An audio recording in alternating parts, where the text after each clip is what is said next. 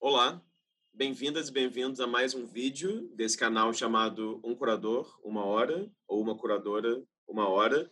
Caso seja o primeiro vídeo que esteja assistindo aqui nesse canal do YouTube, só para explicar um pouco, se trata de uma série de conversas, de entrevistas com curadoras e curadores ou brasileiros que trabalham no Brasil ou fora do país, ou curadores estrangeiros que trabalham no Brasil. Então, é importante nesse projeto é ter uma diversidade de gerações, de práticas, de regiões também e de lugares identitários, digamos assim. Então, hoje a gente tem a presença ilustre do outro lado da câmera e literalmente do outro lado do mundo, de certa maneira. Então, queria agradecer a presença dela aqui e queria manter essa tradição de pedir para ela se apresentar para a gente, por favor. Oi, Rafa, obrigada pelo convite. É, feliz de estar aqui junto com vocês. Meu nome é Daniela Gel, Atualmente eu sou curadora no RISC, no Higher Institute for Fine Arts, em Ghent, na Bélgica. Antes disso, curadora independente. Não sei mais Ótimo. o que te dizer sobre isso. Não, muito bem, a gente vai descobrindo aqui no processo. Então, obrigado pelo tempo, disponibilidade e interesse. E posso te chamar de Dani durante a entrevista ou não? Claro. Posso. Ótimo, eu te chamei obrigado. de Rafa. Tá bom, então ótimo, então é justo. É, olha só, então vamos começar, como eu tenho feito com quase todo mundo aqui, que é começar do começo. Eu queria que você contasse um pouco dessa sua entrada no campo das artes visuais. É, você me contou por e-mail recentemente que você graduou em jornalismo pela PUC, depois fez um curso em fotografia documental em Nova York. E eu soube de algumas fontes, assim, algum, algumas hum. espiãs brasileiras que moram aí pela Bélgica, é, vulga Sofia César, por exemplo, que você é. tem teve uma experiência forte com fotojornalismo, enfim, com, com fotografia documental de forma ampla.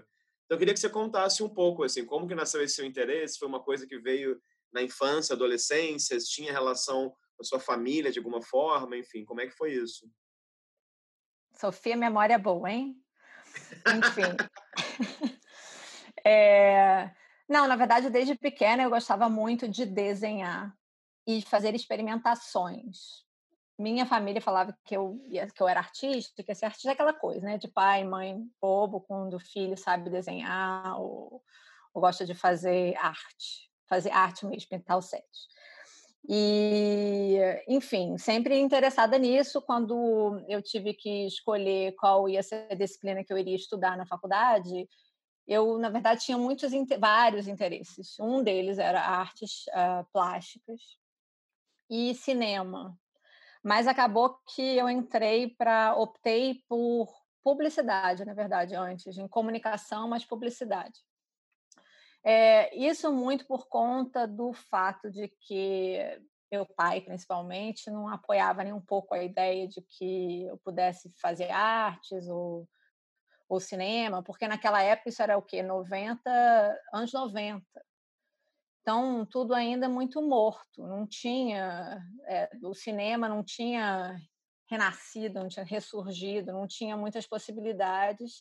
E o meu conhecimento, na verdade, do meu pai é, sobre o meio artístico também era muito, muito reduzido. Quais eram as possibilidades de, de ser artista? O que que, o que, que realmente é, o que, o que realmente fazia parte do, de ser artista, né? o que, o que, como é a trajetória de um artista, quais são as possibilidades de sobrevivência até, mas de produção e de sobrevivência até. Então acabou que eu fui fazer publicidade, que na, na minha cabeça naquele momento englobava um pouco de, bom, o um interesse pela imagem. Eu queria fazer publicidade, mas por conta da direção de arte. Então, é, englobava o meu interesse pela imagem, a compreensão do uso da imagem e, ao mesmo tempo, também um lado de psicologia, hum, porque também me interessava. Mas o que aconteceu? Que naquele primeiro é, semestre, naquele primeiro ano de faculdade, eu fiz, cheguei a fazer estágio numa agência de publicidade grande na época, e eu fiquei completamente desapontada foi assim foi uma experiência bem ruim e ao mesmo tempo pela maneira de, do relacionamento mesmo entre as pessoas que trabalhavam lá, a competitividade do a competição entre as pessoas e enfim, não vou entrar em detalhes, não, não faz sentido agora, mas é, a experiência foi ruim, eu comecei a repensar e também achei, eu também tinha a ideia de que eu queria fazer alguma coisa que pudesse ser útil realmente, que pudesse colaborar para, a construção de um mundo mais igualitário, melhor, mais interessante se viver. E, de certa maneira, a publicidade era o oposto daquilo. É, então, naquele momento de, de repensar o que, que eu vou fazer, como eu estava na comunicação, e a minha vontade até era ir, talvez, para a comunicação visual, é, eu acabei optando por fazer o jornalismo porque estava dentro da mesma, da mesma, no mesmo departamento. Então eu fiz jornalismo, mas sem muito interesse realmente de entrar para o jornalismo, de escrever matérias investigativas ou qualquer, ou mesmo jornalismo cultural, não tinha muito interesse. Meu interesse era a imagem. E durante aquele período eu comecei a ficar mais e mais interessada em fotografia, inclusive o que acabou acontecendo é que eu fiz a minha monografia na época focada em fotojornalismo no período da ditadura militar e fiz com o Silvio Tengler, que até o Silvio, na época, ele era professor, foi meu professor, e ele que me perguntou, você não quer fazer comigo? E eu tinha duas ideias, uma delas era essa, e ele falou, não, faz essa, faz essa, me estimulou a fazer essa, essa pesquisa. Enfim, a partir do daí, eu trabalhei em algumas, alguns setores próximos. Eu trabalhei como fotógrafa, em estúdio, em jornal, em revista e trabalhei é, em agência também é, fotográfica, porque quando eu fui estudar em Nova York, eu fui estudar fotografia documental, porque eu queria me afastar do, do fotojornalismo, queria uma visão mais expandida do que da, da fotografia, um conhecimento maior do, das práticas é, fotográficas. É, Nova York era é um centro bastante importante, né, para para a fotografia documental, sobretudo, historicamente e, e ainda atualmente. E então eu tive aquela possibilidade, fui para Nova York, mas e naquele naquele momento eu acabei fazendo assinando contrato, inclusive com a Getty Images e, e fiz matéria, fiz é, como freelancer para Newsweek, para algum, algumas publicações. É, enfim, o que naquela época eu nem me dava conta, não conseguia nem compreender que aquilo era algo incrível dentro do, do mercado de lá. É, porque tudo aconteceu de uma forma meio que orgânica, é, digamos, so, com sorte mesmo. Participei de um workshop que era super exclusivo, fui selecionada e aí ganhei um prêmio. Enfim, foram acontecendo várias coisas e fiz também é, um estágio prolongado na Magnum, na agência fotográfica Magnum também, que é bastante emblemática. Mas, enfim, quando essas coisas foram acontecendo, ah, trabalhei, também, trabalhei em produtora também de cinema, na verdade. Então, eu tinha um interesse com, com a imagem generalizado. Na, trabalhei na, na agência de na produtora de cinema que era que eu tinha interesse, na verdade, maior até naquele momento, mas eu pulei, foi antes da, da fotografia, eu já fotografava um pouco, tinha feito, feito um curso básico de fotografia, mas, é, mas a produtora de cinema era o que me interessava mais, mas eu acabei pulando do cinema para a fotografia de forma profissional, porque o cinema é um processo muito mais lento, é um processo coletivo que me interessa, mas ao mesmo tempo não me dava autonomia suficiente para de criação. Então acabou por conta disso que eu pulei para fotografia e todas as práticas é, fotográficas possíveis. Uhum. É, enfim, mas nesse momento quando quando eu fui para Nova York, logo antes eu já tinha feito então a primeira, tinha organizado minha primeira exposição como organizando uma exposição de, de fotografia. É, antes de ir. E aí, ao momento que eu fui, tinha uma outra já engatilhada, porque é, essa primeira exposição de fotografia que eu fiz, eu nem sabia que que eu estava fazendo uma curadoria, para mim essa palavra nem existia, não tinha nenhuma compreensão do significado é, de curadoria. E eu fiz essa, aquela exposição, na verdade, porque havia tido uma outra exposição coletiva de fotógrafos na época do Globo, que eu não tinha gostado. Eu tinha achado que a exposição não era, não tinha sido bem organizada, a apresentação não estava boa, nem a seleção das, das imagens tinha sido boa. Isso porque tinham vários, entre os fotógrafos é, presentes, apresentados, eu admirava alguns deles e eu tinha achado que a, a seleção não estava fazendo jus. Enfim, é, aí eu acabei propondo uma exposição para o, o Paulo Reis, é, que era do Museu da República na época, curador de arte contemporânea. E aí o Paulo deu a oportunidade, eu organizei aquela exposição junto com outras fotógrafas. E, e a exposição foi ótima, assim, foi bem montada, a gente recuperou o espaço, então é, levantei fundos e tudo mais. São toda aquela organização é, muito bem pensadinha em vários detalhes e foi super bem recebida. E o Paulo gostou tanto da, da exposição que ele me, como, é, me convidou imediatamente para fazer uma outra exposição. E depois dessa segunda exposição, ele me convidou para apresentar o meu trabalho como fotógrafo, mas eu não quis. Porque, na verdade, naquele momento, é, primeiro, eu não achava que eu tinha trabalho para eu estar expondo, eu não tinha essa ambição, pelo menos não naquele momento, eu não achava que, que era uma coisa de, de imediato, mas ele, enfim, tinha essa possibilidade. Eu falei, ah, então, em vez disso, vamos, vou propor outra exposição. E acabou que a gente começou a trabalhar num projeto juntos, um projeto que demorou bastante tempo, teve uma pesquisa grande, captação grande, mas acabou, no final das contas, esse projeto não chegou a acontecer. Porque a gente sabe, né, vida de curador independente, na verdade, tem muito, muito trabalho que é invisível. Quer dizer, trabalho de curadores, curadoria em geral, muita coisa é invisível, mas trabalho de curador independente, muita coisa é invisível mesmo, porque vários projetos ficam pelo meio do caminho.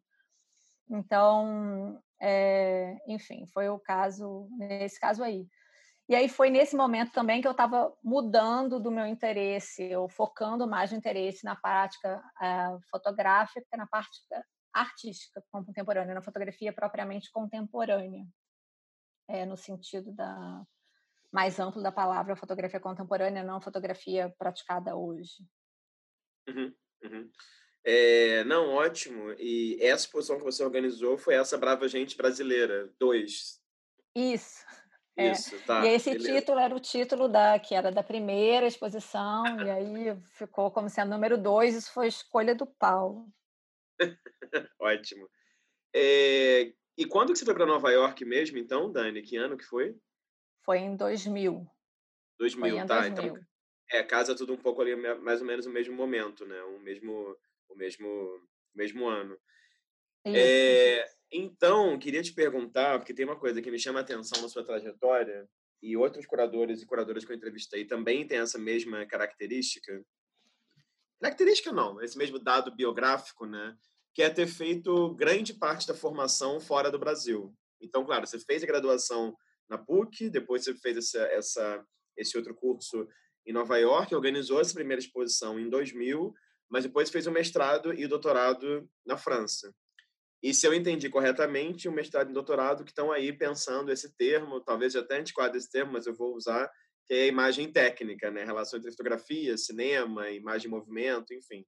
Então, eu queria que você contasse um pouco, assim, o que te levou a estudar na França, como é que foi esse processo também, e o que, que você pesquisou, porque isso é uma coisa que acho interessante na sua trajetória, depois eu quero voltar nisso, mas você claramente tem um interesse na fotografia, tem várias exposições suas que pensam fotografia, porém não me parece que você se proclame uma curadora de fotografia também. Mas enfim, isso eu acho que é uma coisa vai vai, vai estar sempre não indo e voltando na nossa conversa aqui. Então eu queria que você contasse um pouco dessa experiência acadêmica no exterior, como é que foi? A escolha por ter por, pelo por fazer o mestrado e o doutorado no departamento que eu fiz, com o foco que eu fiz, foi justamente porque naquele momento eu já tinha interesse na fotografia como prática artística.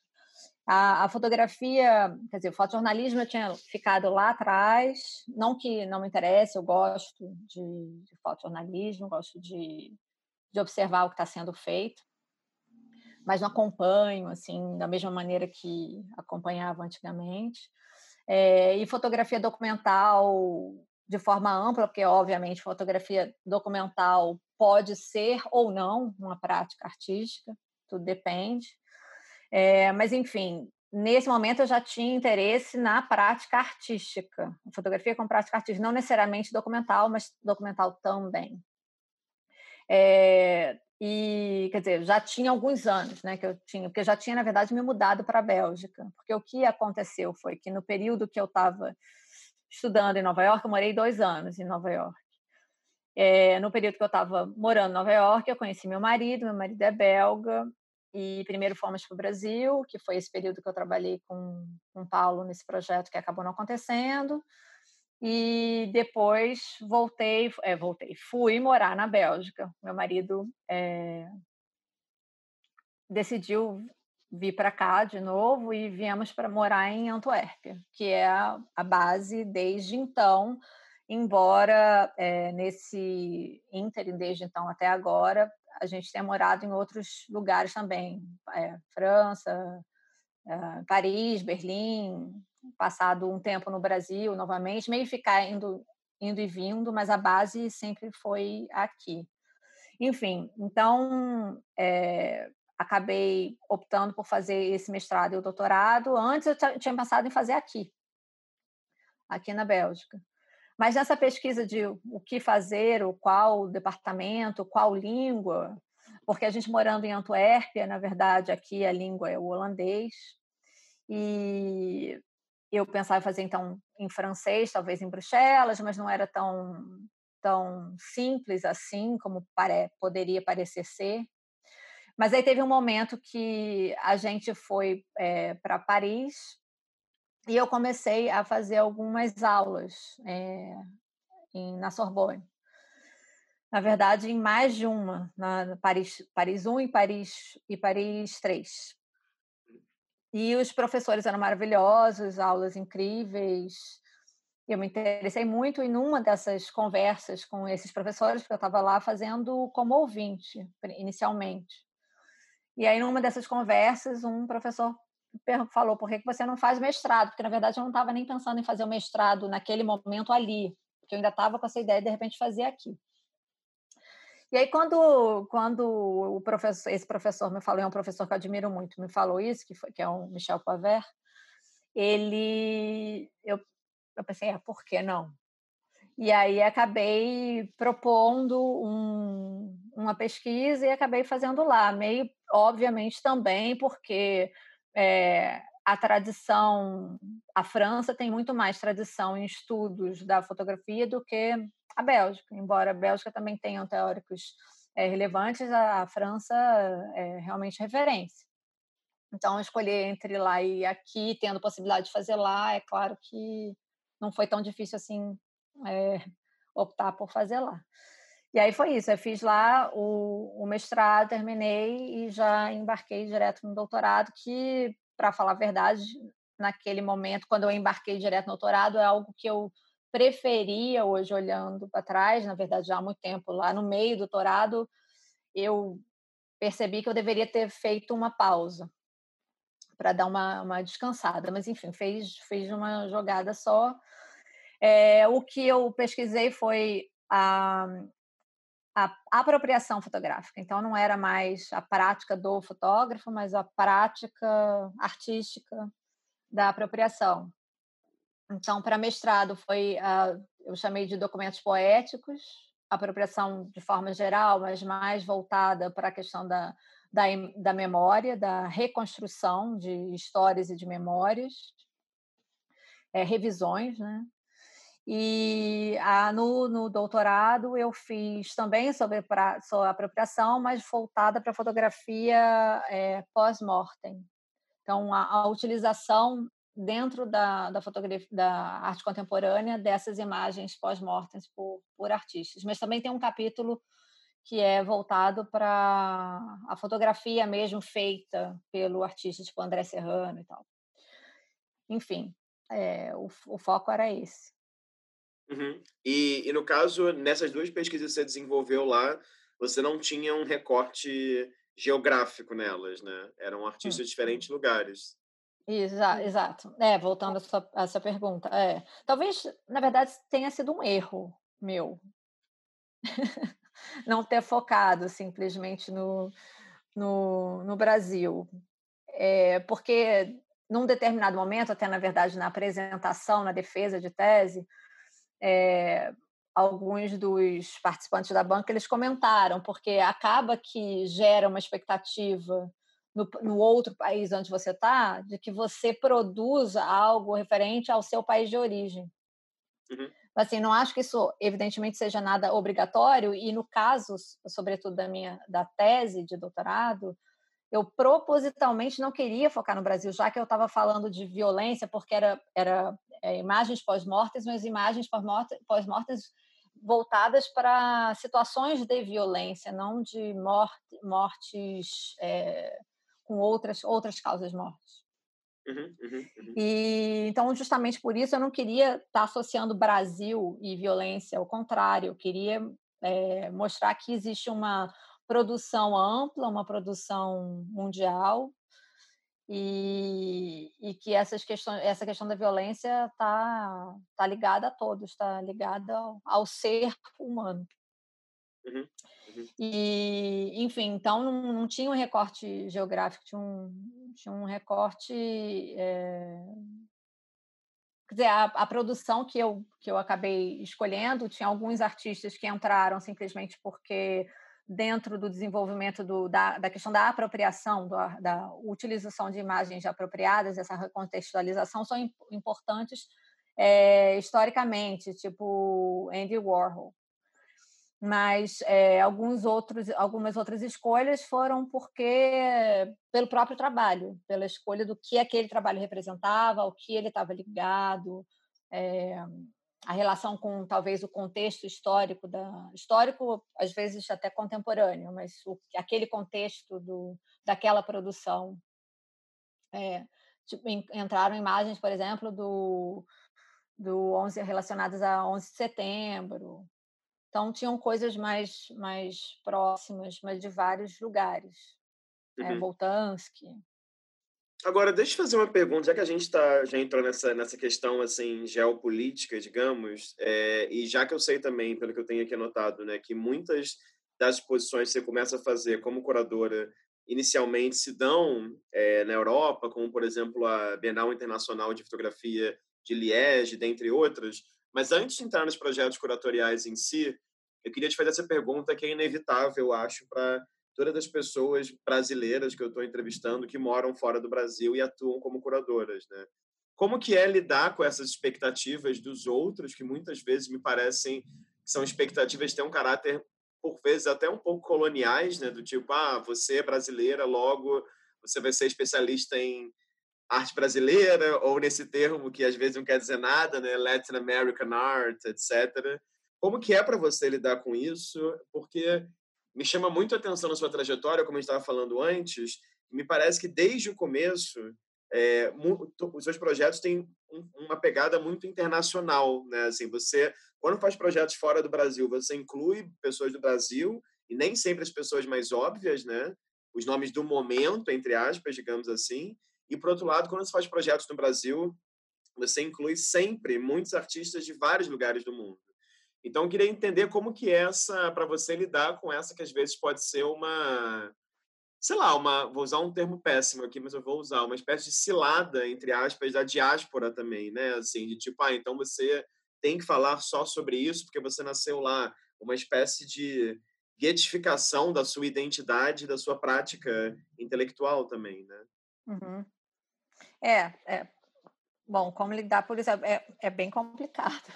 Que é aquilo que você estava falando, o que eu estava comentando antes. Existe uma expectativa impossível é, não, não me confrontar com, com, com isso. Mas, enfim, a, a minha intenção sempre é, é, é, englobar o mais possível outras, outras, outros pensamentos, outras formas de, de lidar com as questões que a gente que eu estou querendo representar num determinado projeto, eu estou querendo relacionar num determinado projeto. Então é claro que é, acaba criando uma, uma certa talvez surpresa da, ao, no público que está sendo relacionado, mas eu preciso dizer uma coisa, que na verdade a, a, justamente a Bienal que você mencionou, de fotografia é, e de vídeo, é fotografia e vídeo aqui, de Liege, na verdade ela teve foco de Brasil, essa Bienal. Então não era é uma Bienal internacional, não incluía só brasileiros, mas o foco principal era Brasil. E até por isso eu fui convidada a, a fazer a curadoria. Então, mas acabou que se expandiu. Outras pessoas também entraram de outras nacionalidades, mas o foco foi Brasil. Mas, enfim, em projetos que eu tenho, tenha mais autonomia, porque esse não era um projeto meu, um projeto que eu fui convidada, então, é claro, também tem, tem que saber lidar com com o que é possível, quais são os limites de cada, de cada projeto. Então, se, quando eu tenho mais autonomia, eu tendo a não, a não fechar e ter que, que abrir mesmo caminho, quebrar barreiras. E como lidar com isso é, é realmente é complicado, é complicado, porque as pessoas têm uma, uma visão é, limite, limitada. Uhum, uhum. É, e daí em 2006 você participa dessa Bienal e desde aí você vem realizando alguns projetos, enfim, vários projetos, na verdade, de exposições coletivas, né? Então eu queria que você comentasse um pouco, assim, como é que é esse processo. Por exemplo, eu tenho que anotado, claro, a Bienal, tem essa outra exposição que você falou que era muito importante para você, Nós, que foi no Museu da República em 2009, e acho que é uma exposição muito bacana, porque consegue ter o Cildo, mas ao mesmo tempo tem Adrian Piper, Anabela Geiger, Rosana Paulino, né? Então, pensa também uma coisa que me parece que é importante na sua trajetória, que são essas narrativas da, da negritude e, por vezes, também essas, essas narrativas afrodiaspóricas, né? Que é uma coisa que eu acho que percorre a sua trajetória, a gente já fala sobre isso. Tem um outro projeto também, como esse Six Solo Exhibitions, né? Que você também fez a co-curadoria, eram seis é, artistas de diferentes lugares do mundo. Então, eu queria que você comentasse um pouco como que é seu processo de conceber né, uma exposição coletiva com nomes que vêm de vários lugares, com obras que vêm de vários lugares também. É, enfim, como que é para você montar esses projetos, né? Olha, tudo depende do projeto. O processo não é igual para todos, não, mas de forma geral, os projetos meio que acontecem a partir de trabalhos, de, obras que me interessam. Então, às vezes, eu me deparo com uma determinada obra, ou, um, ou começo a ver ou perceber determinadas é, abordagens, e aquilo começa a. Fica, fica ali na minha cabeça e eu fico com vontade de de criar um espaço para dar visibilidade para aquela obra ou para aquela, aquela, aquele discurso. E a partir daí eu começo a montar a, uma exposição coletiva. Geralmente não, não é ao contrário, eu, não, eu nunca parto de um de alguma proposta teórica ou conceitual minha, porque eu, acho que assim muitas exposições que partem da teoria claro que assim eu estou generalizando mas acontece de muitas exposições é, que partem da teoria ou de um, um conceito que é muito pessoal do curador e acaba que as obras se tornam um pouco ilustração daquilo que se quer falar é, às vezes de uma forma muito às vezes artificial meio forçada e tal é, o meu processo geralmente é o contrário, a partir das obras. Então, eu vou desenvolver um discurso, claro que tem relação com teorias, mas é a partir das obras que, que me fizeram ter interesse em fazer uma determinada, determinado projeto. É, que é o que foi o caso da, da, do Nós, o álbum de família, e álbum de família, por exemplo, que uhum. você uhum. viu.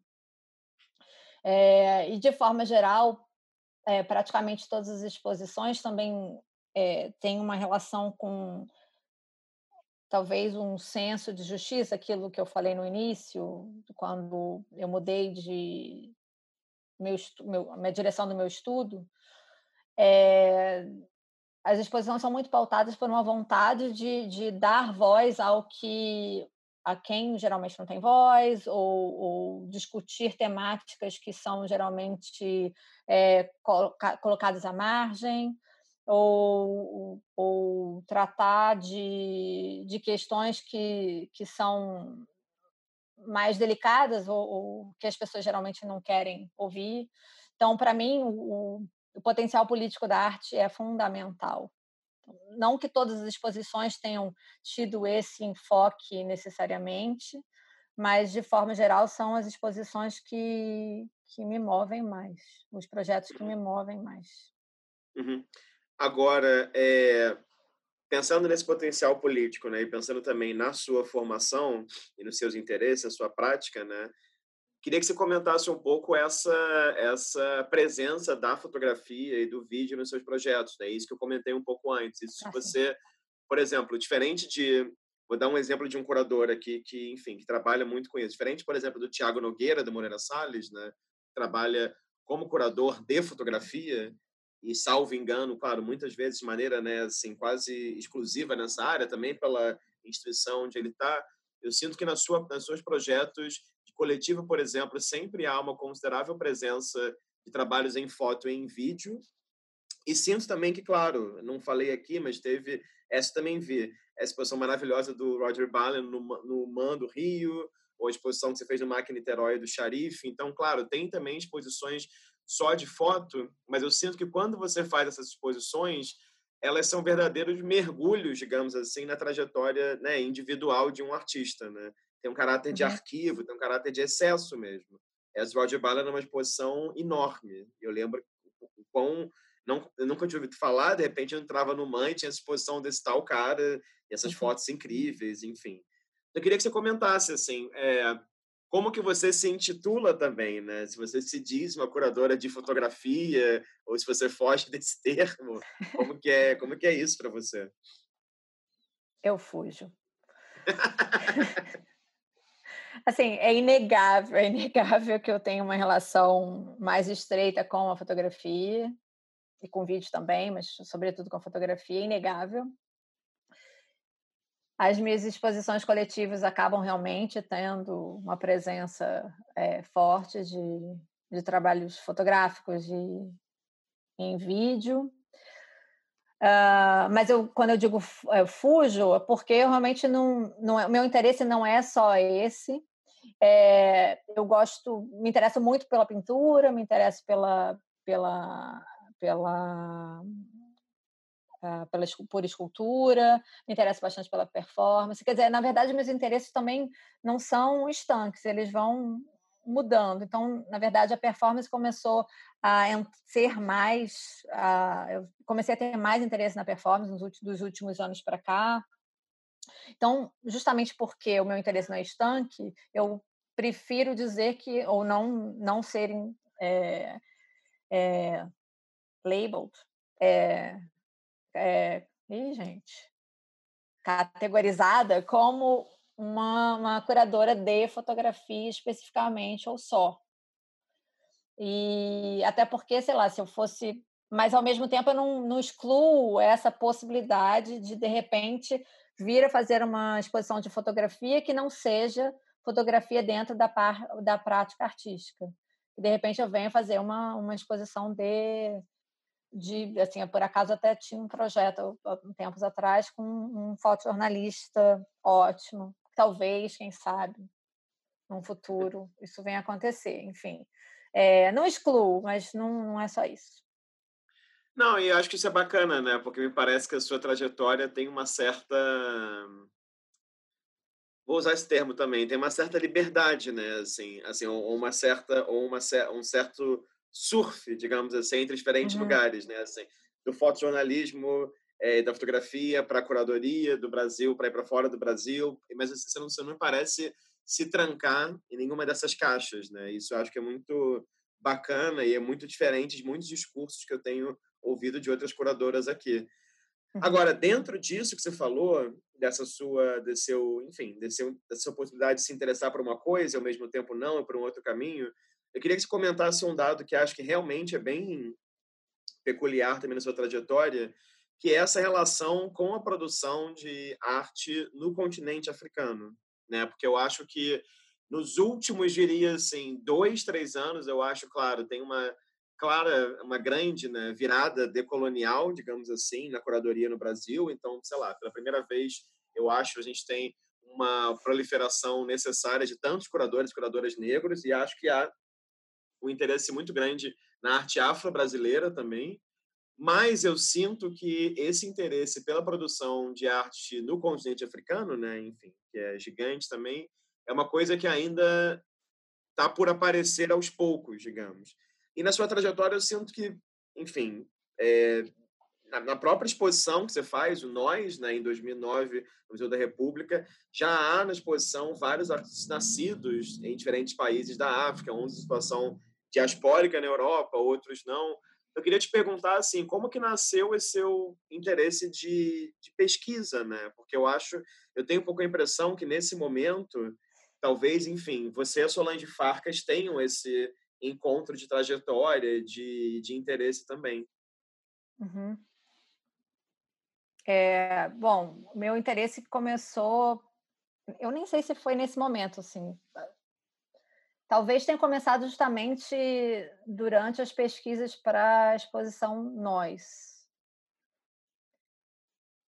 Estou tentando me lembrar aqui. É, enfim, como nós, a exposição Nós, tinha uma relação com a questão da negritude, é, quer dizer, na verdade, nós tínhamos dois lados da pesquisa. Uma era a questão da representação, é, a representação é, a partir de uma visão de autonomia, de agenciamento, e, ao mesmo tempo, é, pelo outro lado, também a, a questão da, da, influência ou da, das culturas negras na formação das sociedades em geral, mas também da, da própria produção artística contemporânea de forma geral, é a influência dessas culturas. Então, é, tinha esses dois lados. Então, muito por conta disso, eu acabei também fazendo pesquisa entre artistas é, de origem africana, artistas africanos ou em situação diaspórica. Mas não, não necessariamente isso fazia parte, o, o recorte não se limitava ali, porque não era como eu falava de, é, de nós, era, era pensando a todos nós como seres plurais, mas tendo como essa, essa, essa presença da, das culturas negras ou da negritude como algo fundamental, principalmente se falando de Brasil, para se compreender é, a cultura brasileira de forma geral, a produção é, artística contemporânea brasileira de forma geral, é, e de em vários outros países também, como se isso não, isso não pudesse mais ser negado, mas por uma, uma, mas uma, ah, uma posição ampla. É, enfim, o, então, durante esse período, eu cheguei comecei a pesquisar artistas é, africanos. E, como você disse, alguns entraram na exposição, mas muitos não entraram na exposição. E por muitos não terem entrado na exposição, e, aliás, e uma outra coisa também, a produção americana é, de americanos negros me interessa também bastante, me interessava bastante. Então, não tinha entrado vários artistas que, que eu admiro e que eu gostaria que tivessem na exposição. Na verdade, é uma exposição que eu tinha muita vontade de rever, de revisitar, de, de refazer, até porque, é, considerando a própria produção no Brasil, também mudou muito, cresceu muito. Então, tantos outros artistas poderiam ter é, participar hoje. E, na verdade, naquela época, alguns outros artistas que, se eu for fazer uma autocrítica, deveriam ter entrado e não, não, não estavam na exposição. É, enfim, então, mas por conta dessas ausências, eu comecei a pesquisar mais e, e me interessar mais pela, por determinadas produções. E uma delas foi a, a produção é, contemporânea da África do Sul, Então surgiu uma oportunidade de ir para a África do Sul fazer uma residência, uma residência de três meses, e aí nesse período eu fiz a residência, é, fui convidada para fazer uma exposição no final dessa, dessa residência, e ao mesmo tempo, nessa viagem, eu estava lá também para fazer uma pesquisa para a exposição que foi é, apresentada no MAC de Niterói, que é, o nome da exposição era Reconstruções, uhum. uh, Arte Contemporânea na África do Sul. Uhum. Na verdade, não era da África do Sul, na, na África do Sul é, porque mais uma vez também não eram só necessariamente só artistas nascidos na, na África do Sul, mas todos residentes lá. Então nesse período foi muito bom porque é, nesses três meses eu tive a possibilidade de viajar pelo país e fazer muitas visitas de ateliê, conhecer muito, muitos artistas e algum, partindo justamente dessa, dessa ausência na, na exposição Nós. Uhum. É... E, enfim, e, isso e acaba acontecendo que algumas dessas dessas ausências acabam gerando novas exposições e tem outras exposições que não aconteceram que eu gostaria que viessem a acontecer, quem sabe, no futuro, que de, de artistas que não puderam ser, serem incluídos nesse, nessas, nesses projetos. E, e alguns, alguns, estou aqui falando assim, tudo enrolado. É, enfim, não, porque também tem alguns trabalhos que eu acabo me tornando obcecada pelos trabalhos, também acho que não é uma coisa muito usual, e os trabalhos aparecem em mais de uma exposição, que eu acho, não sei se alguém faz isso, outro curador faz isso. Mas, é, enfim, tem o trabalho do, do Santo Mofukeng, que foi apresentado no Reconstruções e depois foi apresentado no álbum de família e também o vídeo da, da Tracy Rose, que também aconteceu a mesma coisa. Foi apresentado no Reconstruções e no álbum de família. Porque aí são dois trabalhos que eu fiquei meio que obcecadas e são trabalhos que eu fico com vontade de apresentar sempre. Queria que tivesse aqui atrás aparecendo, sabe? Tipo, porque é... é porque eu acho que todo mundo precisa conhecer. Sim, sim. E também tem a ver com essa sua relação com as imagens, né? Esse, esse interesse seu nessa potência de algumas imagens, de alguns trabalhos, como você falou antes. Dani, conta pra gente, então, já que a gente está falando sobre esse assunto, sobre a sua experiência na Bienal de Lubumbashi, é, na República Democrática do Congo. Assim, como é que foi esse convite e como é que foi esse processo e como é que se deu também, imagino que tenha acontecido, né, todas esses, essas questões de alteridade, né, de pesquisa e de realização de uma exposição, enfim. Você também morando, claro, na Bélgica, né, assim, tem essa relação colonial é, com o Congo, enfim, como é que foi esse esse zigue-zague, digamos assim? Então, o, eu fui convidada para fazer parte da da equipe curatorial, que na verdade a equipe curatorial era eu e o Tomás Muteba Tumba, que também era o diretor artístico da, da Bienal. É, o, o processo foi, eu acho que eu posso dizer sem, sem problema, que foi o projeto mais difícil que eu já fiz. Foi muito, muito complicado, é, mas ao mesmo tempo muito satisfatório. Foi tudo muito bacana e foi um processo de aprendizado é, incrível. Por, por, por, por absolutamente tudo, porque nada era convencional. É, enfim, a partir do, do primeiro, da primeira conversa e da, das imaginações, porque eu não conhecendo o país, não tendo muita noção de como era o contexto real, atual, e, e o próprio Tomás, que é, é congolês, mas ele já morava fora da, uh, do país já há muito tempo, desde acho que 18 anos, desde quando ele tinha 18 anos. Então, assim, muito partir do imaginário. Então, muitas coisas que a gente é, discutiu e planejou num determinado primeiro momento, quando a gente fez a primeira viagem, a gente se deu conta que muitas coisas não, não eram simplesmente viáveis. é, a participação da, da, Bienal, pelo menos da Bienal naquele momento, porque ela também está mudando a cada edição. É, eu fiz parte da quarta, a, gente, a Bienal já está na sexta. A sexta já aconteceu, já está indo para a sétima. Enfim, é, na, naquele momento, eu poderia dizer que, mas eu acho que ainda é a, a mesma coisa, por tudo que, que eu acompanho, ah, eu diria que a Bienal não é para qualquer artista, não é qualquer artista que, que poderia participar da, da Bienal, considerando o contexto, considerando as possibilidades. Porque uma coisa que é, é muito importante levar em consideração são as, as o que é o que há de disponível, o que tem ali é, para o que os artistas podem usar como materi material mesmo. Então, o que acaba acontecendo é que vários dos artistas que a gente convidou, eles chegaram no momento da, da produção mesmo, porque muitas obras foram feitas é, lá, feitas especificamente para a Bienal, é, algumas sendo site-specifics, mas não necessariamente. É, é, os artistas tiveram que repensar o trabalho lá no momento, durante aquelas, aquela, aqueles 15 dias de, de produção, ou durante uma semana de produção, dependendo do, do artista.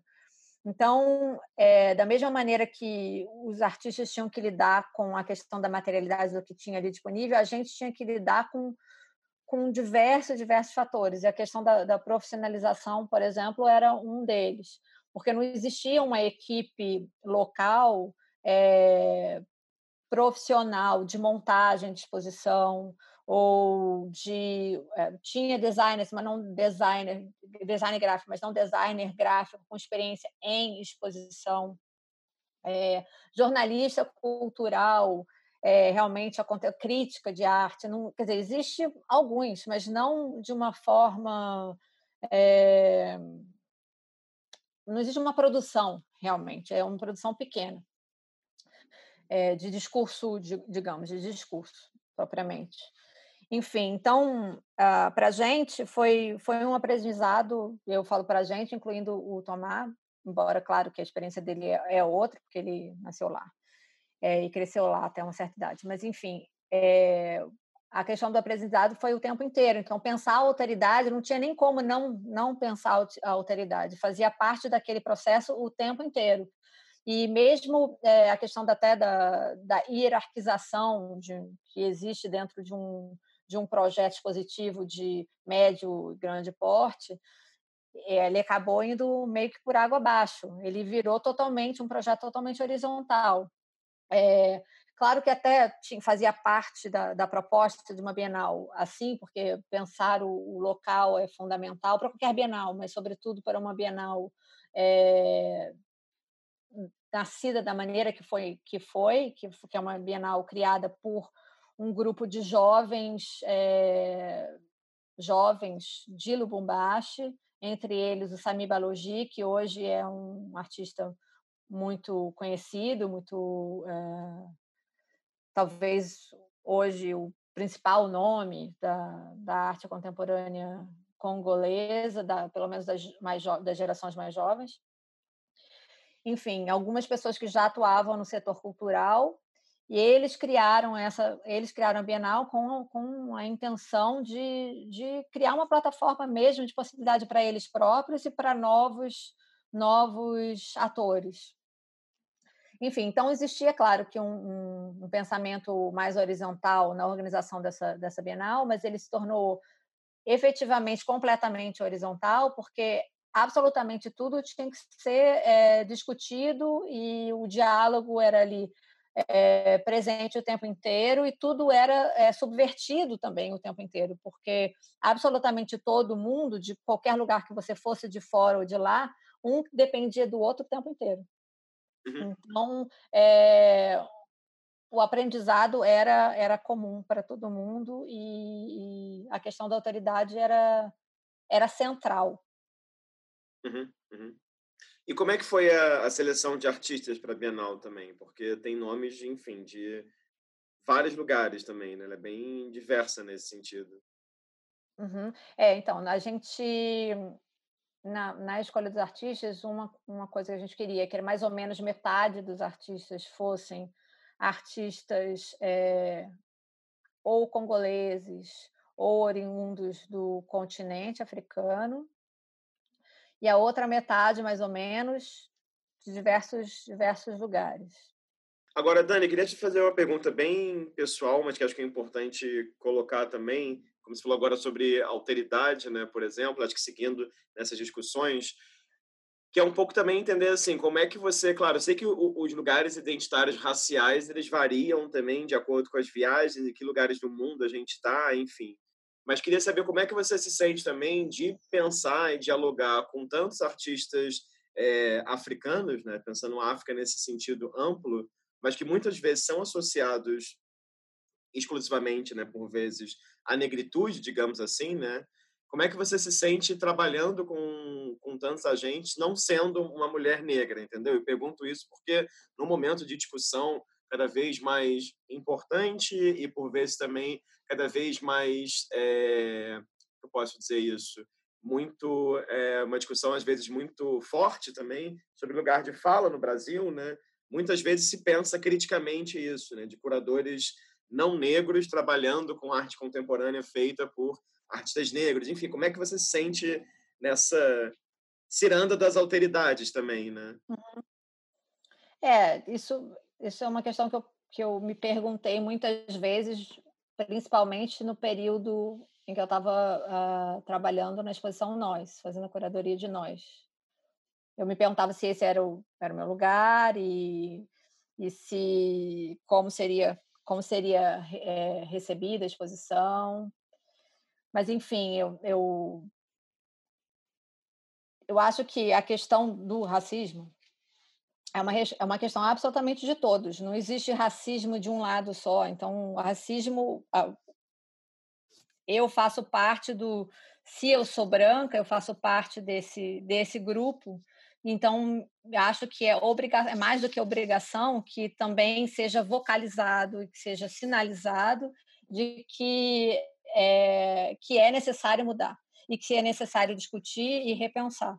Então, quando, quando eu me estou envolvida em alguma produção nesse sentido, eu vejo por aí que é necessário a participação de absolutamente todos, uma, uma vontade mesmo de justiça uma vontade mesmo de reconhecimento, é, uma necessidade de, de dizer e de, de, de, criar uma plataforma para de diálogo mesmo. E por isso até que na época o título era Nós, porque pensando nesse lugar de pluralidade. Então, é, e eu, eu, e eu me vejo formada por, por essas culturas negras também. Uhum, uhum. E caminhando aqui já rumo a um, a, um, a um, fim, só de fazer umas últimas perguntas, queria que você comentasse um pouco sobre uma outra coisa que eu acho que é interessante, que você falou muito rápido na sua fala, que se me parece ter um lado, vou usar esse termo também, um lado gestora, que eu acho que é muito bacana, e que acho que toda curadora e curadora independente tem isso. Então me chama a atenção assim, que na sua trajetória, mesmo morando fora do Brasil, você conseguiu se articular para fazer vários projetos aqui começa exposições no MAC Niterói, no MAN, na Caixa Cultural, no MON de Curitiba. Então, eu queria que você falasse um pouquinho sobre esse lado da gestão, né? esse correr atrás eterno. E você falou que eu acho que é muito bonito, enfim, bonito, trágico e um fato que é também essa invisibilidade, né? que vem à tona os projetos que eles são concluídos e acontecem, mas os que não acontecem, aqueles e-mails que ninguém nunca responde, essas coisas dificilmente vêm à tona, né? Eu queria que você falasse um pouco, um pouco sobre esse lado também. Da, da gestão? É. é Essa assim, gestão eu... de si, digamos assim. É, eu, eu acho que isso faz. Eu nem sei, eu nem sei assim, mas para mim, a parte da gestão faz parte de até da minha maneira, da minha, minha postura. Hoje, sendo curadora de uma instituição, eu, embora é, também faz parte da minha da minha uh, responsabilidade, das minhas tarefas, na verdade, né? Porque chama a curadoria, mas eu sou responsável pelo programa artístico. Então, de certa maneira, por uma direção do, do, do programa, né? Eu tenho que é, fazer todo o planejamento, seleção, pensar mesmo todo o programa do, da instituição.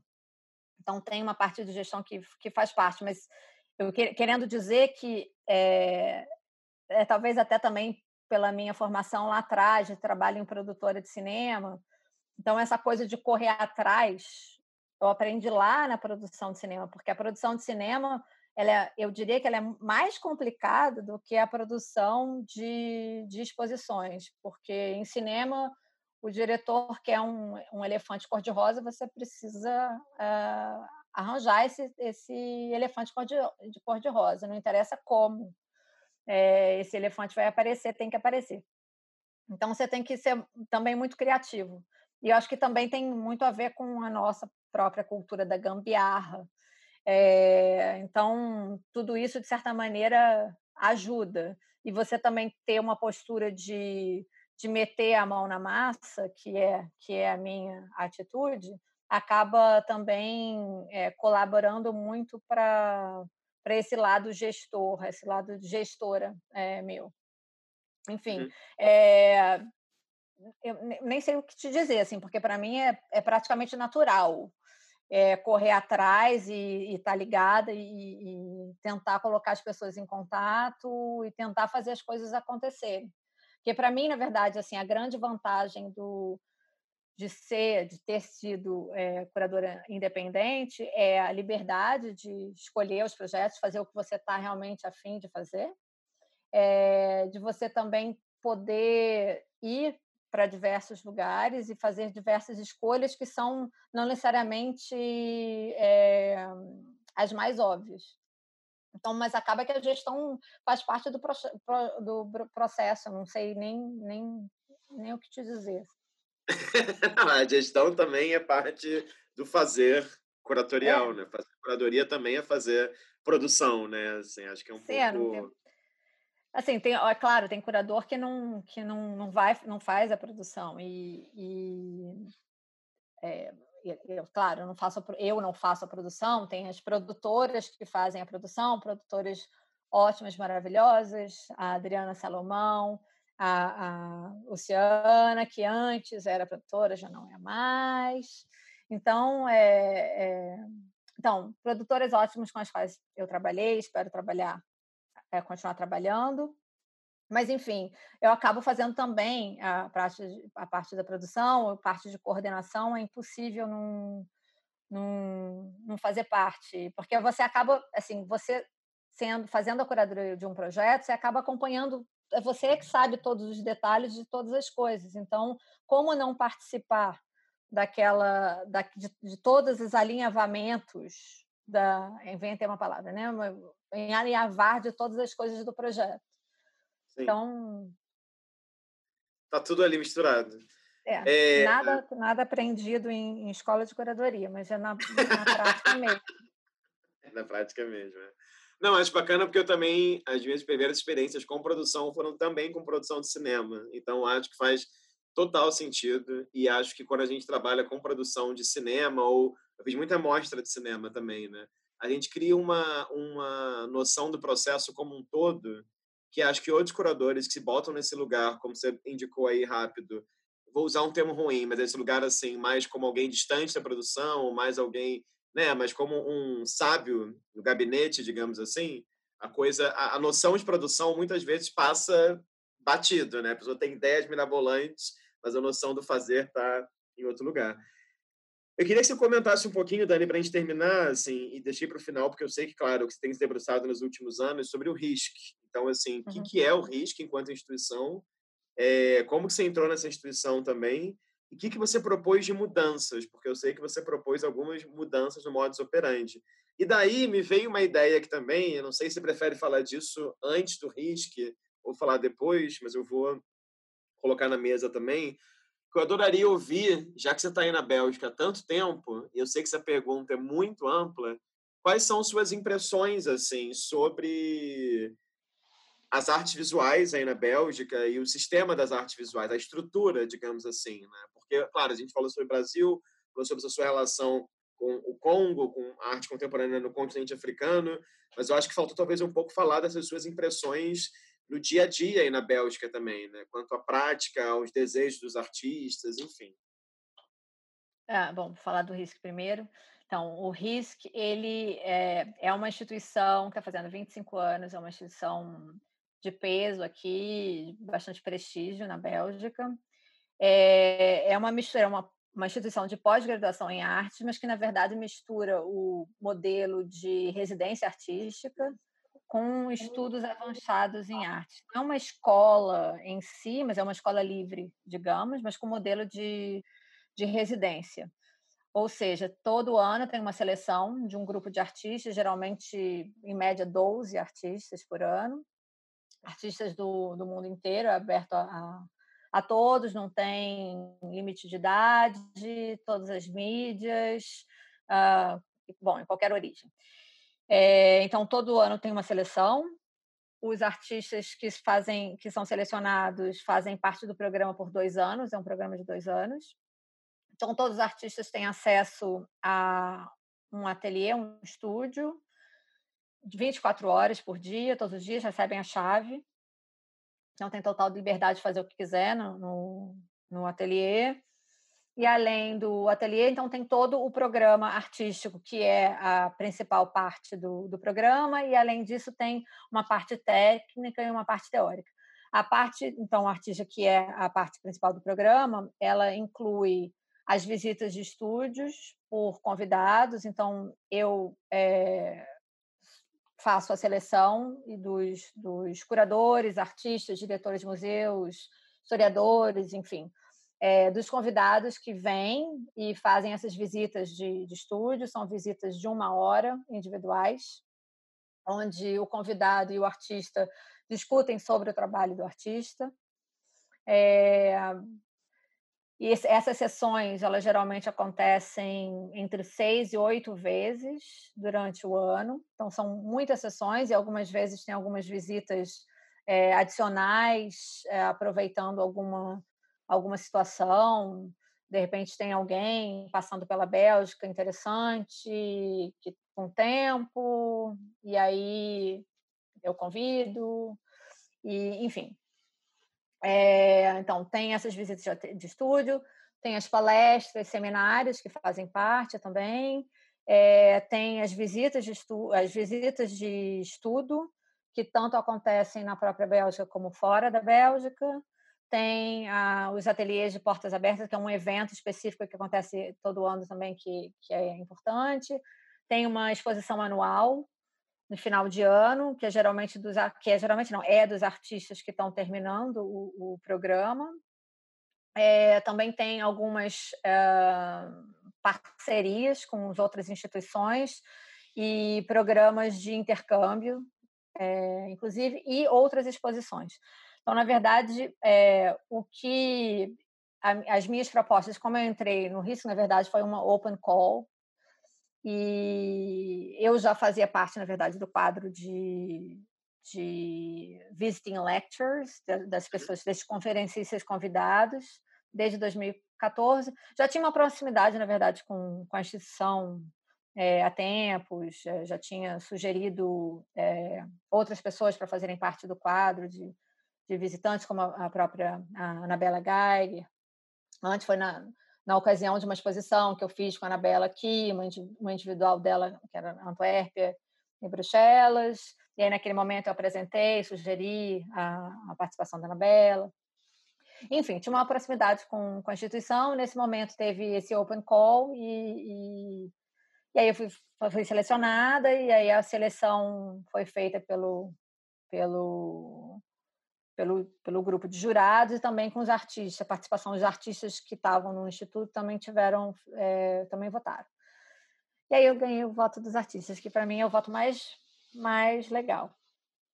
Enfim, é, a minha proposta para a instituição é claro que não era a intenção não era mudar completamente a instituição, a manter a estrutura principal dessas visitas de estúdio, open studios e, é, e a exposição final, mas também criar novas possibilidades. E também intenção de, de promover eh, palestras e tal.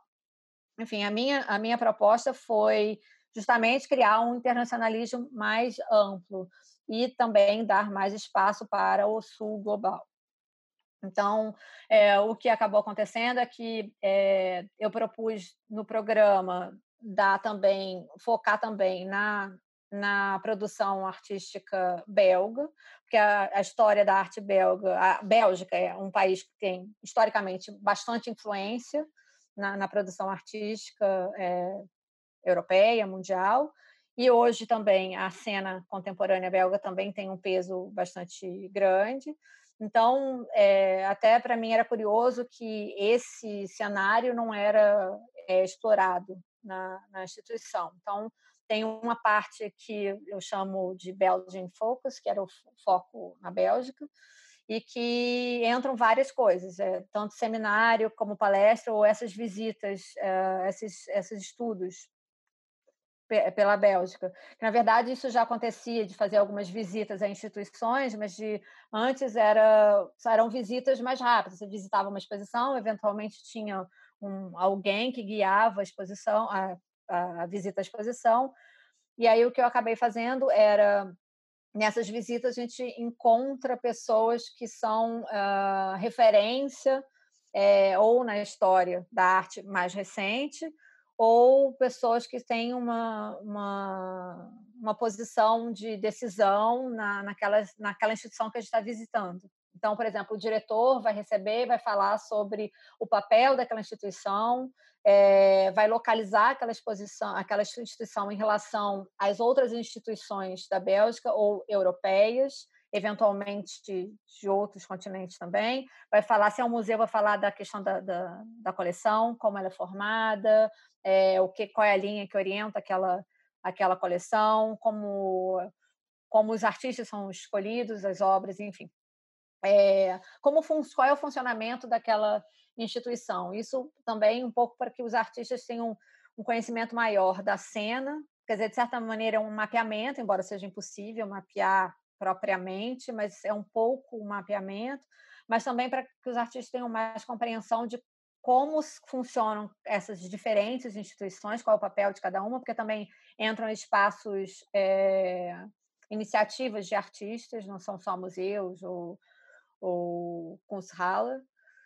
é, e também terem noção de quais são os lugares que eles podem abordar, que tem aquele acesso, qual é, qual é a porta de entrada para aquela, para aquela instituição. E também, obviamente, fazer conhecerem aqueles, aqueles atores né, da cena local. É, então, tem esse lado da, da Bélgica, é, focado na Bélgica, e tem o outro lado que, que é mais que propõe uma abertura maior. Então, por exemplo, é, geralmente as, as visitas, as viagens de estudo internacionais, elas acabam acontecendo, porque geralmente acontecia a cada dois anos uma visita. Mais recentemente começou a acontecer também anualmente. Mas, enfim, as, as visitas geralmente eram focadas na Bienal de Veneza. Quando tem documenta, documenta. É, aconteceu uma vez uma, uma, uma, visita à Bienal de Istambul. Mas, enfim, então eu propus uma visita à Bienal de Havana, em vez de, de Veneza. É, e a intenção de ir à Bienal de Havana era justamente abrir completamente o, o, a visão daquele grupo de artistas, conhecer uma, uma Bienal que tem um formato completamente diferente das bienais. É, das maiores bienais, digamos assim, é, das bienais é, mais mainstream, porque tem um formato de cooperação e seria o formato contrário ao formato, digamos, mais economicista é, das bienais, das grandes bienais, que é o formato que é muito criticado. Então, conhecer esse outro modelo, outras possibilidades, também ver um recorte que, de, um, de uma produção que é, difere né, dessas outras bienais, que os artistas que estão participando, é claro que também é bastante. A Bienal de Havana já não é. Ela também vai mudando, ela foi mudando com o tempo, ela não é mais a mesma Bienal que era há 10 anos, mas ela ainda tem o, assim, a, o principal dela continua sendo o mesmo.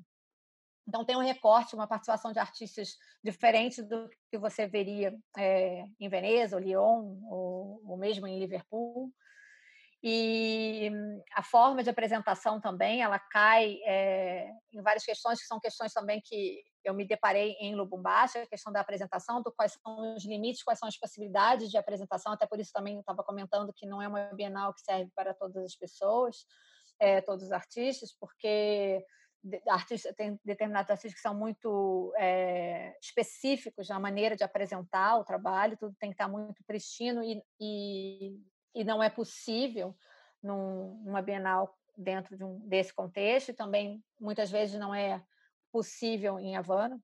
Então, era se deparar com todas esses outras, é, outros aspectos, as outras modalidades de, de de se pensar uma exposição, de se pensar uma, uma Bienal. E, ao mesmo tempo, também está tá confrontado a um contexto que é, é único, é um contexto cultural muito diverso para a maioria dos artistas que, do grupo, e, ao mesmo tempo, um, um contexto político também muito único. Então, é claro que todas as polêmicas e as controvérsias do, é, controvérsias do, do contexto é, cubano também fizeram parte das discussões, muitas vezes é, discussões muito é, calientes, sei lá, esqueci como fala. Acaloradas. Acaloradas. Mas, assim, muitas das discussões que aconteceram, que foram, às vezes, com, é, as discussões ficaram realmente muito é, acirradas mesmo, assim, nervosas, com com choros e tudo. Enfim, mas é, muitas dessas questões, muitas das discussões, elas foram, é, a meu ver, muito importantes, porque abriram mundos para esses artistas. É, mundos de questionamento mesmo, porque muitas dessas, muitas das perguntas que foram levantadas, elas não, não têm respostas, elas só criaram novas, novas perguntas. Mas é, o que foi interessante também dessa, dessa viagem é que, a partir dessa viagem, eu também é, convidei um dos curadores, o, curador-chefe da, da última Bienal, a vir como, como visiting lecturer, e, ao mesmo tempo, é, também convidei o Paulo Miada, que é que também faz parte da equipe curatorial da Bienal de São Paulo hoje, também para vir, ao mesmo nesse mesmo momento. Então, os dois fizeram palestras no mesmo dia sobre esses dois modelos bienais é, latino-americanas, modelos completamente diferentes. Então, também foi muito interessante para, porque essa era, era uma, uma palestra pública, também foi muito interessante para o público é, belga que compareceu, quer dizer, não só belga, né, mas de residentes na Bélgica, que compareceu muito interessante para eles verem dois modelos, é, conhecerem mais sobre dois modelos bienal completamente díspares, mas também muito específicos.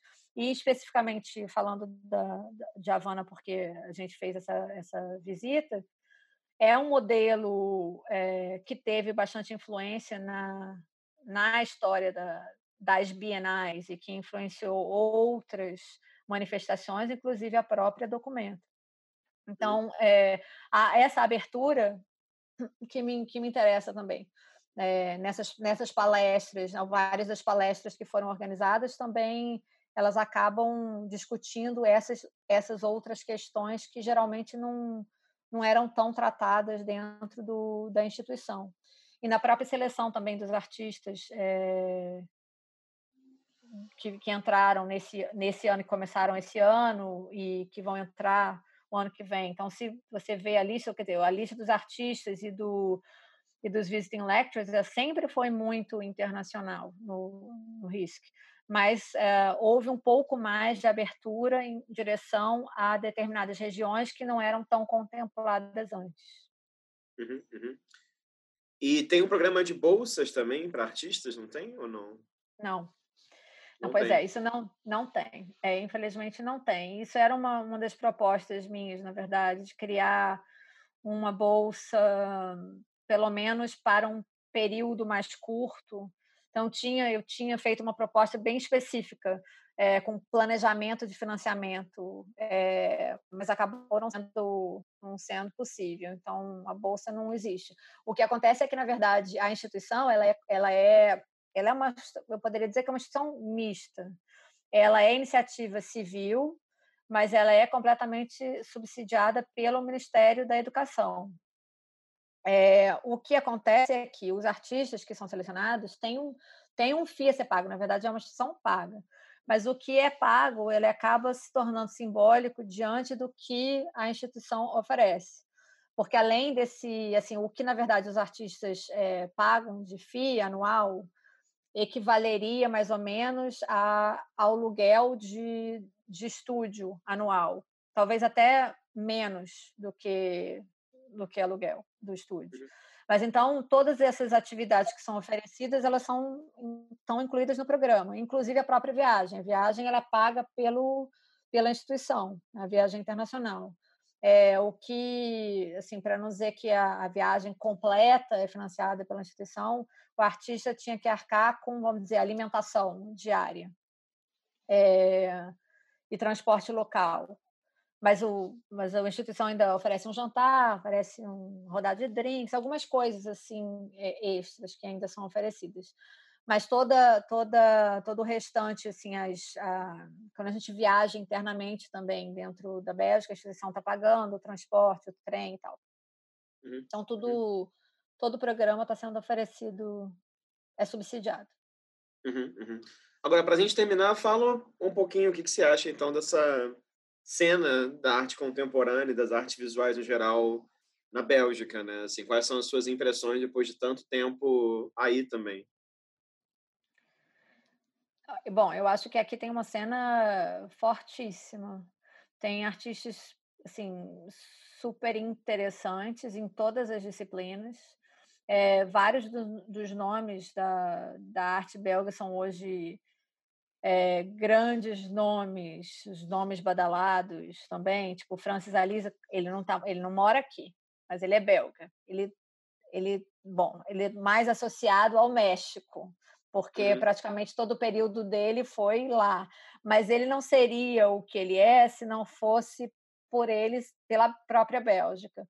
É, inclusive, assim, parte do apoio que ele recebeu, assim, suporte, né, para o próprio desenvolvimento artístico dele também vem daqui.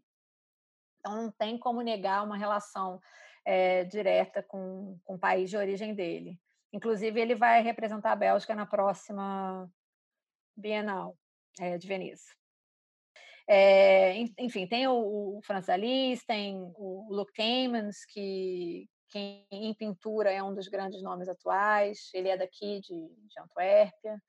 É, em vídeo é, tem o Grimon Pré, tem a Chantal Ackerman, embora também Chantal fosse mais é, associada à, à França. Mas, enfim, tem o David Claerbout. É, então, tem grandes nomes em todas as, em todas as áreas. E, a Teresa Keismacher em, em uhum. para dança contemporânea.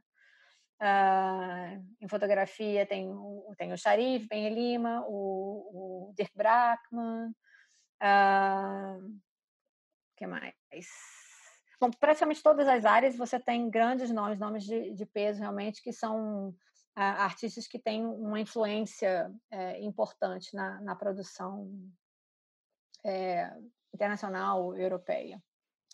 É, a, a, nova geração também, uma coisa que está acontecendo, que é ótimo que venha, que esteja acontecendo, é que eu acho que também, de uns tempos para cá, começou a se pensar mais a produção artística na Bélgica, não da Bélgica, não necessariamente artistas nascidos aqui, mas artistas residentes aqui. Então, está tendo um pouco mais de, de abertura nesse sentido, um pouco mais de espaço para artistas que não são daqui.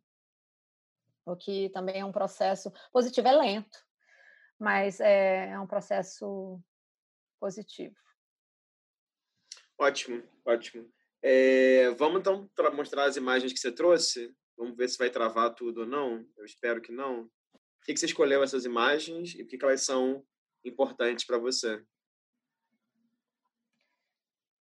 É, na verdade, essas três imagens fazem parte de um mesmo trabalho, uma mesma obra, que é composta de mais imagens ainda. Agora eu não lembro exatamente quantas. São sete, doze, sei lá. É, enfim, essa primeira imagem ela é a mesma que a última imagem da série, sendo que ela só está é, flipada, ao contrário. É um trabalho da Mae Weems, é, que se chama. Agora eu me esqueci o título, eu anotei aqui para falar. É, From Here I Saw What Happened and I Cried. Uh, daqui eu vi o que aconteceu e eu chorei. É, então, esse trabalho, a primeira vez que eu o vi foi em uma exposição e foi bastante impactante. É, na verdade, ele teve efeitos físicos, inclusive. É, eu Bom, é, um, é um trabalho que tem um, que fala sobre a não, não apenas a questão da representação é, do uso do uso da fotografia na representação ah, do negro, mas mas também a própria história de, de opressão é, da população negra mundial. Então essa essa obra ela mostra essas várias imagens, uh, imagens que a Carrie Mae Williams apropriou de arquivos. É, cada uma dessas imagens mostra uma situação, ela na verdade ela recorta a, a imagem, mostra mais em close, é, e ela adiciona um, um, pequeno textinho que quando você lê, é, se você tem acesso à obra inteira, ela se torna, ela cria uma certa narrativa é, que evoca justamente essa, não só a questão da representação, mas a questão da, da, da exploração mesmo, predatória do outro, é, e fala sobre a questão do dessa representação ter sendo, ter sendo ter sido sempre usada como é, o negro ter sido sempre usada como objeto como uh, objeto de estudo uh, etnográfico, antropológico, científico, é, como ter sido sempre visto como não uh, alguém é, é, dono de si próprio, autônomo, não como um ser humano, capaz das mesmas coisas que qualquer outro ser, ser humano. É, e é, enfim, é uma obra que, era, que é bastante forte, é bastante direta, na verdade, e. Bom, nem, nem sei o que te dizer. Não, Teve é... Uma... você trouxe, tem essa imagem, né? Você mandou três, essa série é maior, ah, sim, é falou. Por... Essa. Isso. You became a scientific profile, você se tornou um perfil científico. Tem essa também, né? O debate, um debate antropológico. E tem essa também que é o tipo negroide, né? Eu acho que essas são as três primeiras, ou enfim, estão na primeira parte da, da disposição das imagens, né? Na uhum. parede. Em qual exposição você viu esse trabalho? Você lembra? Eu não lembro a exposição, eu sei onde foi, porque na verdade foi, foi no MoMA que, que tem parte. Eu achei que na verdade todas a, que a obra inteira fizesse parte da coleção, mas pelo visto parece que a coleção só tem algumas dessas imagens, e para mim até é estranho, é, porque eu nem imaginei que ela pudesse ser é, desmembrada. Porque realmente quando você lê a, a, obra, ela é diferente, ela, ela, ela tem um sim, ela forma um sentido, porque até a primeira frase é, você se tornou um perfil científico e aí a próxima frase ela é continua, na verdade é uma continuação. Uhum. É, e cada uma das imagens ela vai falar uma determinada coisa. E as primeiras elas estão se referindo à questão da representação propriamente, mas também do uso do, do, do outro mais de uma forma de, em termos de estudos científico, antropológico, blá blá blá. Mas mais adiante tem algumas imagens que falam sobre é, mais as relações sociais.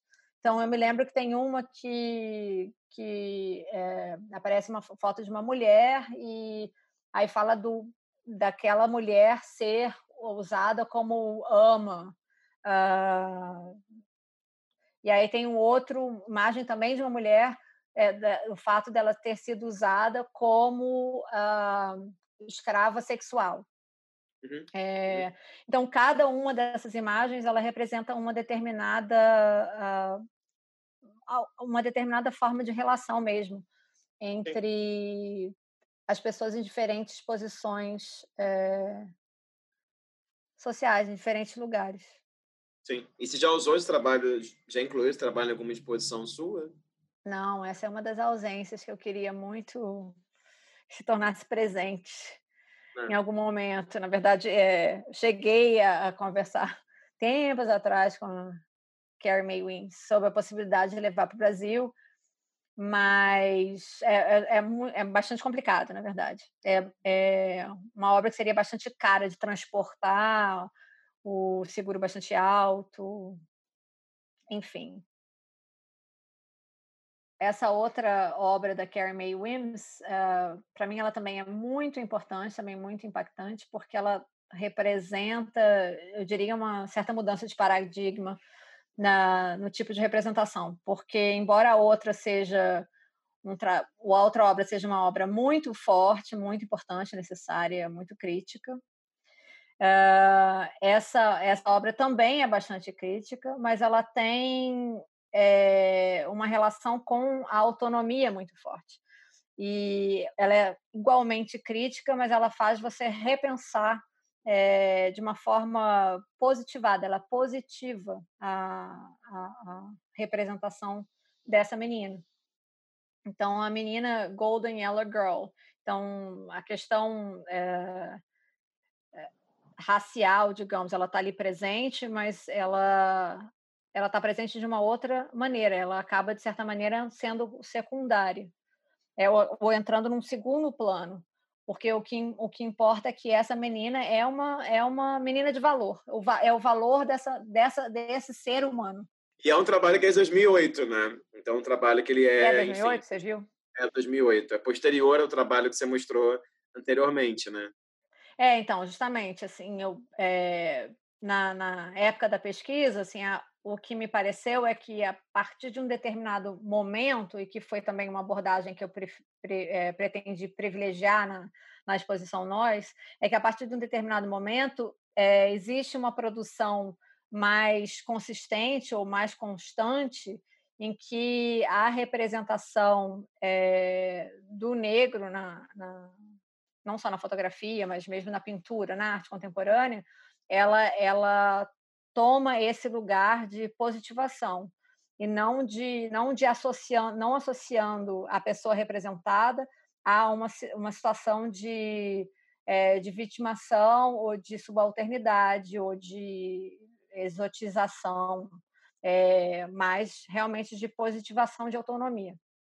É um lugar de empoderamento, né? Muitas vezes também, né?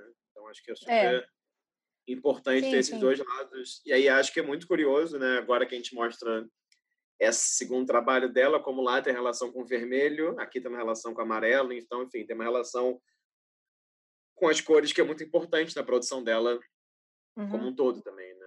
É, essa, na verdade, essa Golden Yellow Girl ela também faz parte de uma série. É, tem outras cores na, na série, mas aí são as cores, uh, na, na verdade, as cores básicas. É, uhum. Essa tá falando golden, é yellow, o amarelo. Mas aí tem um que é magenta, tem um que eu não me lembro se é azul ou cian. Dani, para a gente terminar aqui, é, antes de eu te agradecer muito, eu queria só partir para a nossa pergunta surpresa, para terminar os, os protocolos dessas entrevistas, que é o seguinte: a cada sete curadoras que eu entrevisto, eu mudo a pergunta surpresa. E você uhum. hoje, estamos num dia aqui muito numerológico, que você é a curadora número 40 que eu estou entrevistando aqui. Uhum. Então, você vai pegar aí, digamos assim, o quinto bloco de, de pergunta surpresa. É bem simples e você pode pensar o quanto você quiser também. Queria que você dissesse um curador ou curadora que você julga que é uma espécie de referência na sua trajetória, porque você tem muita admiração, digamos assim, e por que, que você está dizendo esse nome, né? Pode ser uhum. alguém, enfim, tem nenhuma restrição geográfica nem geracional, é, mas alguém que você admira, que você sente que é uma, uma inspiração para você, digamos.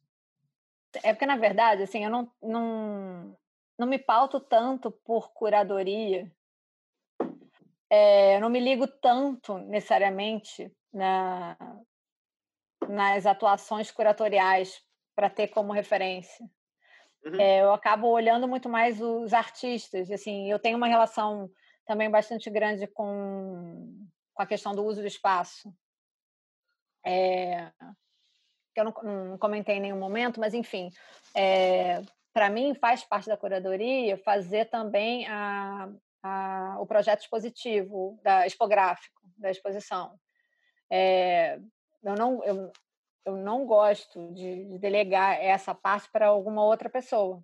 Mesmo que eu, quando eu trabalho, trabalho com, com algum arquiteto, que foi assim, no caso da exposição do por exemplo, do, do Roger Bellin, trabalhei com, com, com Van Singo na arquitetura, mesmo naquele caso, é, eu falei, ah, Cunha, eu queria um labirinto. E aí ele fez toda a proposição do labirinto, conceitual do labirinto, ser suspenso, usar é, papel cartão e tudo mais, de toda uma relação com, com o trabalho do, do Roger Bellin. Mas, enfim, depois que ele construiu o labirinto, é, eu fui construindo a parte efetivamente expográfica da disposição das obras, e aí ele foi reformulando a parte interna de acordo com as necessidades. Mas, de forma geral, é, eu gosto de entrar no espaço e usar o espaço, pensar realmente o espaço. Isso sempre foi assim, desde o do início. Também, eu acho que também, também tem muito a ver com, talvez, assim, com o fato de, de eu ser casada com um artista, então, assim, pensar muito pela a minha visão de das exposições é muito pela posição do, do artista. Eu levo muito em consideração a, o lugar do artista em relação a qualquer uma das minhas disposições. Então, eu não penso tanto. É, quer dizer, não é que eu não, leve em consideração nenhum curador, eu não esteja observando a curadoria de outros, de outros curadores, não é isso. Mas, enfim, mas não é. Não tem um curador ou uma curadora como referência que eu necessariamente admiro e que seja minha guia. Uhum, uhum, uhum. Ótimo, então, assim, também é uma resposta. É isso, tá ótimo, pode não ter. É claro que tem gente que eu admiro, óbvio. Mas assim, não tem como dizer tem aquela pessoa que é minha guia. Não, não uhum, uhum, uhum.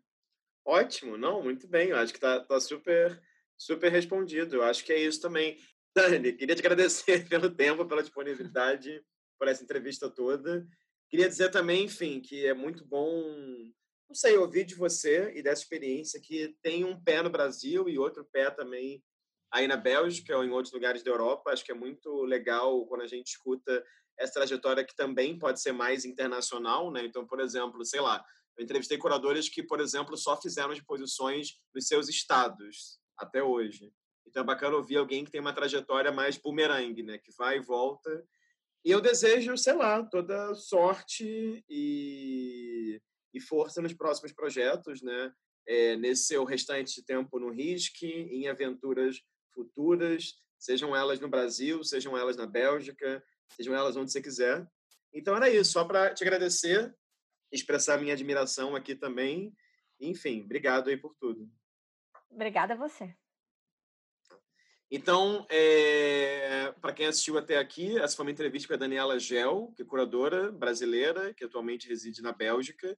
Então, caso seja a sua primeira entrevista que esteja vendo aqui nesse canal, fico convite a vocês verem outras, basta clicar aqui nos diversos vídeos. Então, é isso. Obrigado pela presença virtual e até a próxima.